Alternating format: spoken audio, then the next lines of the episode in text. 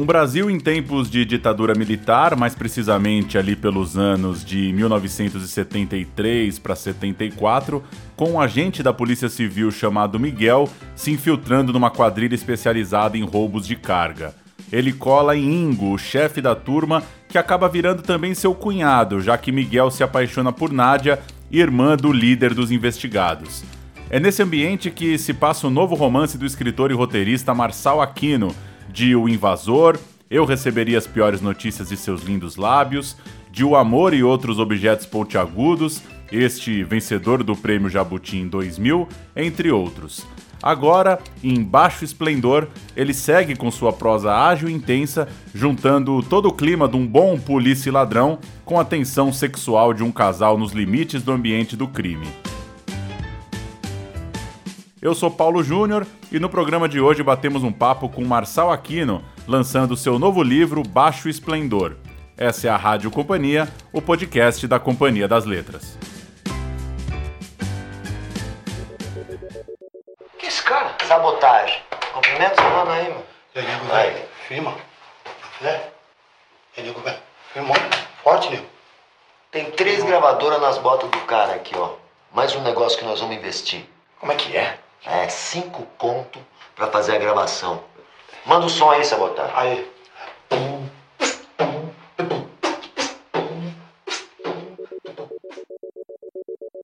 Como vai, Marçal? Tudo bem?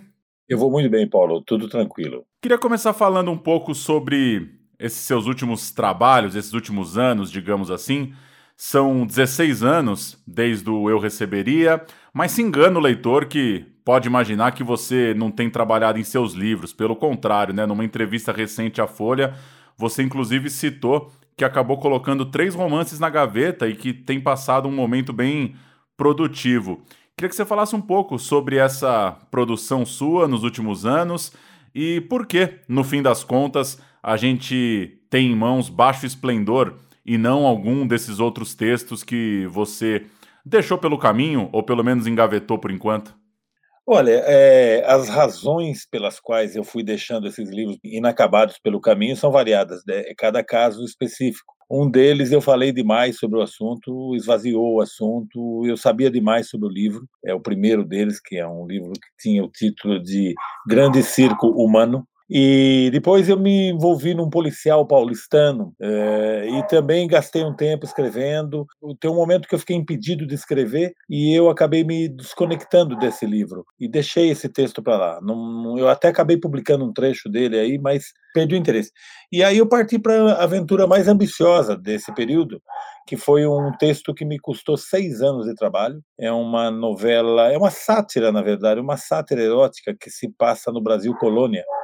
E aí tem um momento que eu entendi que não deveria publicar esse texto agora, nesse momento do Brasil, do mundo, do meu momento, inclusive, porque tinha uma série de questões a respeito do livro. Quando eu retomei o livro depois de uma parada, o Brasil tinha mudado, eu entendi que o livro iria soar como uma provocação barata em cima de certas questões que estão sendo reivindicadas hoje em dia, e eu teria que dar explicações. O que isso quer dizer? Eu ia ter que publicar um livro, quase um livro com uma bula. E não me pareceu interessante fazer isso. Então eu deixei esse livro de lado, e esse é o mais próximo da conclusão que está.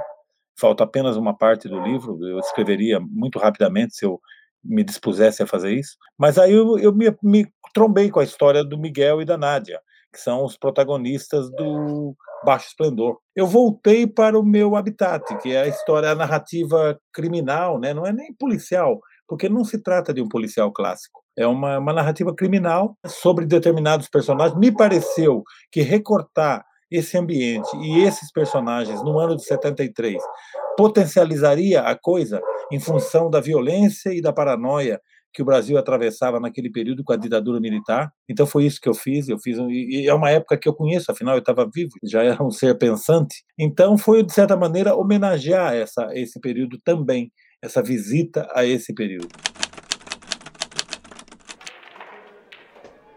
Ele levou quase três meses para conseguir entrar. Começou frequentando um salão de bilhar na parte velha da cidade, onde, de acordo com a dica de seu informante, integrantes do bando costumavam aparecer. Demorou, ele teve paciência, bebeu litros de rabo de galo, pagou inúmeras rodadas de cerveja e houve tempo ainda para recuperar a velha forma no jogo de sinuca, paixão de juventude.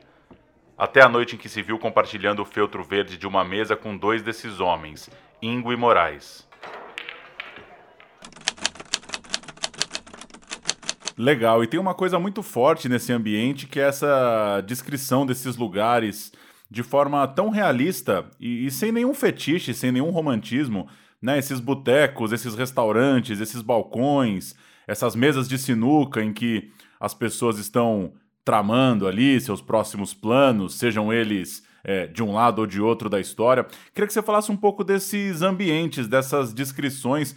Você foi repórter também por muito tempo, então está acostumado a ter uma, um olhar, digamos, é, jornalístico e um olhar panorâmico ali das situações, mas me chama muita atenção como isso aparece de novo assim no seu texto, essa capacidade de colocar esses lugares tão cotidianos, né, de uma forma tão realista e tão natural para essa trama. Olha, é, é de fato, é, são ambientes que eu frequentei muito nos meus tempos de repórter policial. Eu acho que, de certa maneira, esses ambientes são muito parecidos em determinadas épocas. E esse tipo de personagem, ele soa natural nesse habitat aí. Então, é, eu fui buscar pela, pela lembrança das coisas que eu já vi, vivi e outras que eu imaginei. Mas o principal disso tudo é entender que, embora a história se passe claramente em São Paulo, o cenário da história é imaginário. Ou seja, eu estou dentro de uma cidade de verdade, porém com um cenário imaginário, totalmente imaginário. Isso vale para lugares, para nomes de ruas que eu cito que não existem, é, digamos assim, Uh, restaurantes ou coisa parecida, nenhum desses lugares existe. E brincar com esse, eh, explorar essa tensão entre o cenário fictício e a realidade que existiu e que eu conheci, foi também divertido na hora de escrever esse livro. Miguel só não conseguia antever como ficaria sua história com Nádia e evitava pensar nisso. No fim, era provável que optasse pela solução menos complicada e sumisse do mapa de repente, sem aviso. Empurrou a porta do quarto, na penumbra ela dormia nua, atravessada na cama. O ambiente recendia a suor e sexo. Tinham bebido em excesso na noite anterior e voltado para casa com o dia raiando, exaustos e embriagados, mas ainda com energia e tesão para se entregarem a uma foda tão intensa que pôde ser ouvida da rua. Miguel recolheu as roupas espalhadas no chão e as depositou sobre a cama. Depois foi até o banheiro, despiu o calção e entrou no box, onde acordou de vez sob o chuveiro frio. E um outro ponto que é muito marcante na sua prosa é a descrição dos corpos sob um calor, uma tensão sexual, né? Muito, de forma muito detalhada. Uma calcinha deixada no banheiro, uma ereção visível. Queria que você comentasse um pouco essa parte agora, é, essa tensão, essa força sexual, não só no fluxo de pensamento né, do personagem, mas de forma bem visível, né? Uma, uma descrição aprofundada mesmo das cenas para que esse desejo, essa afinidade sexual não fique só no, no pensamento ali dos protagonistas. Olha, eu sempre gostei de chamar as coisas pelo nome, pelos nomes, né? Que as coisas têm. Eu nunca gostei muito de subterfúgios, de elipses. Eu me incomodava um pouco, e me incomoda até hoje às vezes, um escritor que chega numa determinada experiência humana e na hora de descrevê-la ele usa um subterfúgio, ele parte para uma metáfora.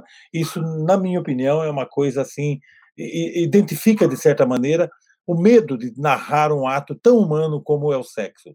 E então isso sempre interessou a minha literatura. Se você historicamente, se você olhar os meus textos, sempre tem a presença do sexo como elemento, ou elemento de conflito, ou elemento de ajuste, algum tipo de uso do sexo dentro da narrativa. Mas isso vale para mim sempre contemplando todas as fisiologias humanas. Porque quando eu busco o personagem, eu busco o que ele tem de mais humano. O sexo está nisso, todas as outras fisiologias que tem no livro, que aparecem, no, no, atividades até escritoras, digamos assim, para sermos delicados, estão lá presentes, chamadas por seus nomes, porque eu sempre acreditei na potência de chamar cada coisa por seu nome. E ainda sobre os personagens do Baixo Esplendor, uma coisa que me chamou a atenção é que não há julgamento sobre as atitudes, né? Mesmo uma atitude que possa ser considerada muito violenta, ela não está sendo julgada. É como se todo mundo ali entendesse as razões né, pelas quais eles são traídos, ou são jurados de morte, ou são enganados.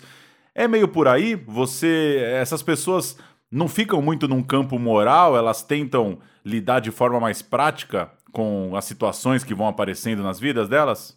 Os ambientes da marginalidade que eu conheci, seja aqui em São Paulo, seja, por exemplo, na fronteira do Paraguai, onde eu estive como repórter também, e são experiências marcantes, porque você acaba conhecendo de perto um tipo de personagem que você não faz parte do seu dia a dia. Eu acho que é o, o, submundo, eu sempre disse, eu fiz uma viagem ao submundo e voltei nos meus tempos de repórter, eu nunca permaneci nesse lugar. E tudo que eu entendi das relações e o que eu leio hoje, inclusive na crônica policial de hoje, essas questões da, da, praticidade de resolver as coisas sem muito julgamento moral estão presentes em, na maioria dos casos.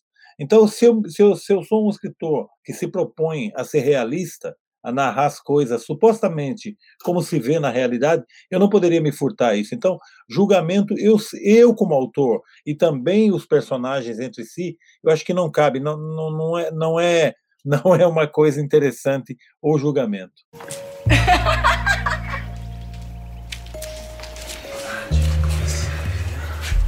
Onde eu tava? Eu tava pensando em você. Victor, você não viu essa mulher aqui? Não, eu não. Quer dizer, eu vi. Eu vi. Meus leitores é que não viram, Calbi. E muita gente conheceu suas histórias pelo cinema, né? O Invasor, um sucesso total de crítica. Inclusive, é um dos poucos filmes do século XXI a estar tá colocado naquela lista de melhores filmes brasileiros de todos os tempos, feita recentemente pela Abracine. Cabeça Prêmio virou filme, eu receberia as piores notícias de seus lindos lábios também. Isso impacta no seu trabalho de alguma forma? Como é ser um escritor em que de repente as pessoas reconheçam suas histórias de forma mais visual pelos atores, pelas atrizes, pelos filmes que elas assistiram? Olha, são duas instâncias diferentes, né? Eu sou escritor, eu sou um escritor puro sangue. Eu, eu, sempre digo que no juízo final eu quero estar na fila dos escritores, porque é o que me justifica é, como criador. Eu faço outras coisas com muito prazer, assim como eu fui jornalista, fui repórter, fui redator. Eu, eu tive uma passagem pela publicidade como redator, tive muito prazer em criar. Criar sempre me interessou. Narrar sempre me interessou. E hoje eu sou roteirista. Mas eu sempre digo o seguinte: a literatura é o único lugar onde eu efetivamente tenho total liberdade. Todas as outras formas de escrita criativa que eu tive na vida estavam sujeitas a, digamos, a sistemas. É, o jornalismo tem um compromisso, o roteiro você é muito mais objetivo do que a literatura. Então, o único lugar realmente de muita liberdade é a literatura. Mas eu sou muito apaixonado por cinema, então a minha incursão no cinema me dá muito prazer, me dá muito gosto ter os meus livros ou, ou e participar ou não do processo de, de, de roteirização. Eu acho que é uma forma que você encontra de reproduzir ah, numa outra linguagem o universo que você criou literariamente. Esse é o primeiro, é o primeiro desafio, digamos assim. O segundo desafio é ver como um diretor ler a, ler a sua obra, porque adaptação para o cinema nada mais é do que a leitura de um, de, um, de um livro por uma outra linguagem, que é a linguagem audiovisual. Isso, para mim, resume, é, de, de, certa maneira, sintetiza o que é uma adaptação. É um, é um diretor lendo um livro numa lingu na linguagem audiovisual. Então, poder participar do processo, poder colaborar com o processo, tem sido, para mim, muito gratificante, porque eu sempre me emociono com o cinema. O cinema é uma das coisas realmente que mexeram com a minha cabeça durante a minha vida, assim como a literatura. Então, está participando, e está participando com diretores talentosos, como o Beto Brant, como o Heitor Dália, eu, é, assim, é sempre muito prazeroso. Uma história comprida, eu vou tentar resumir para você. Esse olho aqui era do meu pai. Esse olho já viu de tudo. De tudo, esse olho ainda não viu. Ele ainda não viu a bunda. Legal, sua resposta já foi bem completa, mas só mais uma curiosidade para a gente fechar em torno dessa coisa do cinema. Você já trabalhou em adaptações, né, em textos de Mutarelli, Daniel Galera, Sérgio Santana. Queria saber como é para você imaginar de repente o teu livro caindo na mão de um roteirista, ou, enfim, se você não, não pensa nisso previamente, claro, né? Mas essa, essa relação entre o texto da sua intimidade, né, esse texto tão criativo, tão livre, né, como você disse, mergulhando nesse processo que envolve, né, produtor, diretor, obrigações contratuais, todo esse ambiente que você conhece. Eu, eu, nunca, nunca me opus a que adaptassem os meus livros, não, não, não tenho nada contra. O fato de eu participar do, do processo se deu meio acidentalmente no começo, por conta do Beto Brandt, Beto que me inventou como roteirista, digamos assim. Eu, eu era apenas o autor da, da, da, do texto literário que daria origem ao primeiro filme dele, que é Os Matadores. No fim, eu acabei me envolvendo no processo e me tornei roteirista e sou até hoje. Hoje, profissionalmente, eu ganho a vida como roteirista e adoro ser roteirista. Então, duas, são duas coisas diferentes. Eu tive uma, uma, experiência muito, muito saborosa quando o Felipe Braga e o Marco Rica adaptaram Cabeça Prêmio. Eu participei do processo muito mais na condição de observador. Eu não, eu não participei diretamente escrevendo o roteiro. Eu me lembro que foram alguns encontros que nós tivemos em duas ocasiões para discutir o roteiro, mas eu não era autor, eu não sou autor daquele roteiro. Então eu, eu, é sempre assim: você tem uma visão do seu livro, e a visão que eu tenho, obviamente, é única. A leitura que eu faço do meu livro é única. É necessário que um diretor me diga qual é a visão que ele tem daquele livro. Então, eu vou procurar ajudá-lo a botar no papel os elementos necessários para que ele transforme aquele filme em realidade. Eu não tenho necessariamente vontade de adaptar livro nenhum. Para mim, sempre que alguém me propõe alguma coisa, é um desafio, porque eu passo a ter que enxergar aquilo que hoje eu enxergo literariamente numa outra linguagem numa linguagem visual onde você vai ter N interferências. Ademais, o cinema é necessariamente uma atividade co coletiva, em oposição à literatura, que é absolutamente solitária, né? É uma viagem solitária. Então tem mais essa, tem mais essa tensão na, na, na coisa. Mas, por outro lado, é delicioso ver aquilo que você criou aquilo que você pensou, aquilo que visitou você de forma insistente para que você escrevesse, materializado em forma de imagens numa tela de cinema. Maravilha. Marçal, agradeço seu tempo, boa jornada aí com o lançamento. Infelizmente, em tempos de distanciamento, né? Sem aquela festa, aquela farra boa do lançamento, mas que você possa desfrutar aí e ter o, o reconhecimento, as conversas com os leitores que apesar do momento que a gente está vivendo, você consiga curtir também o, a conclusão de mais um trabalho. Muito obrigado, Paulo. Foi um prazer falar com você. Estou sempre à disposição. Boa sorte para todos nós.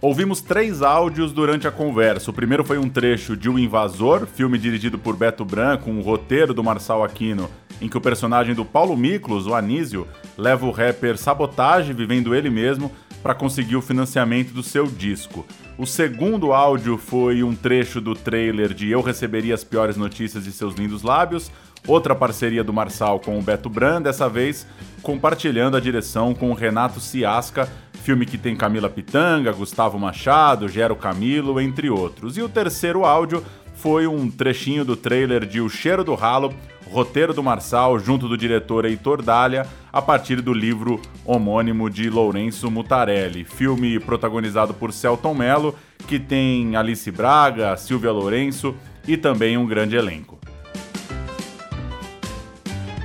E a Rádio Companhia fica por aqui.